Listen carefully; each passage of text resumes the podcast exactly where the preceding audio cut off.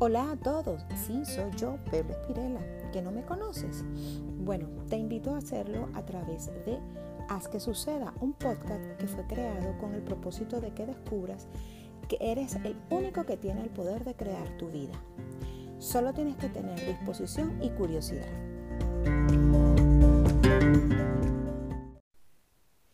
Hola, buenas noches. Bienvenidos a este espacio que fue creado para ti. Te invito a que disfrutes de estos minutos. El tema de hoy, la visualización. Practícala y conviértela en algo positivo. La visualización consiste en imaginar situaciones que deseas vivir y proyectar. Simplemente pensa. Esta técnica nos ayuda a utilizar nuestros propios recursos mentales para desarrollar nuestras capacidades. El cerebro es capaz de crear otro tipo de imágenes mentales, además de las visuales simulando o recreando experiencias perceptivas a través de todas las modalidades sensoriales. Sin embargo, la visualización está estrechamente relacionada y es a menudo considerada una técnica llamada imágenes guiadas. Para que el profesor o médico ayude a participantes o pacientes a evocar y generar imágenes mentales que simulen o recreen la percepción sensorial de señales, sonidos, pruebas, olores, movimientos y tacto, así como contenido imaginativo o mental que el sujeto participante experimentará.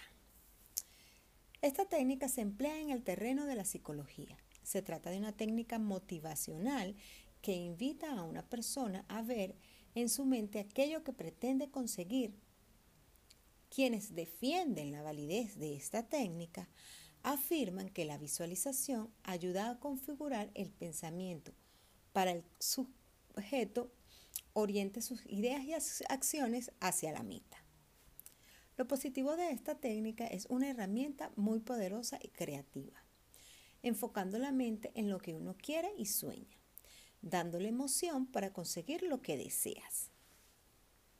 La parte negativa es como esta técnica se liga a las emociones y a las creencias, y dado que el cerebro no distingue en realidad o fantasía, y si te planteas un objetivo que te genere estrés, cuando lo visualices sentirás lo mismo. ¿Sabías que hay hallazgos que confirman que los seres humanos utilizamos solo una décima parte de nuestro cerebro y de nuestras posibilidades mentales? Esto influye tanto positivo como negativo en nuestro sistema nervioso. Y para finalizar, te dejo unos tips de cómo realizar una visualización benéfica. Creencias alineadas con el objetivo.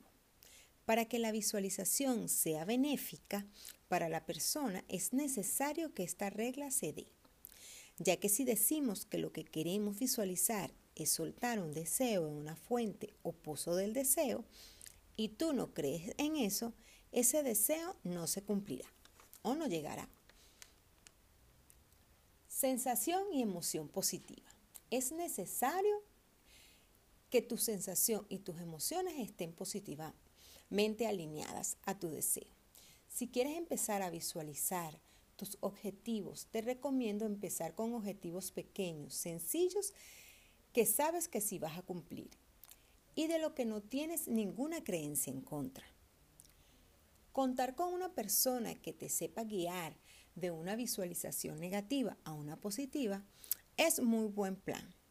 Un buen profesional de la PNL trabaja mucho con la visualización y un experto, podría ayudarte mucho. Por ejemplo, si estás nervioso, te podría guiar a la calma. Gracias chicos por escucharme estos minutos. Buenas noches y hasta el próximo domingo.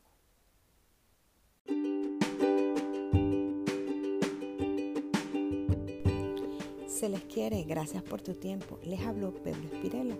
Te invito a que me comentes qué te pareció, dejes alguna idea o anécdota y compartas con tus amigos si crees que les puede servir. Chao chicos, la cita es para el próximo domingo.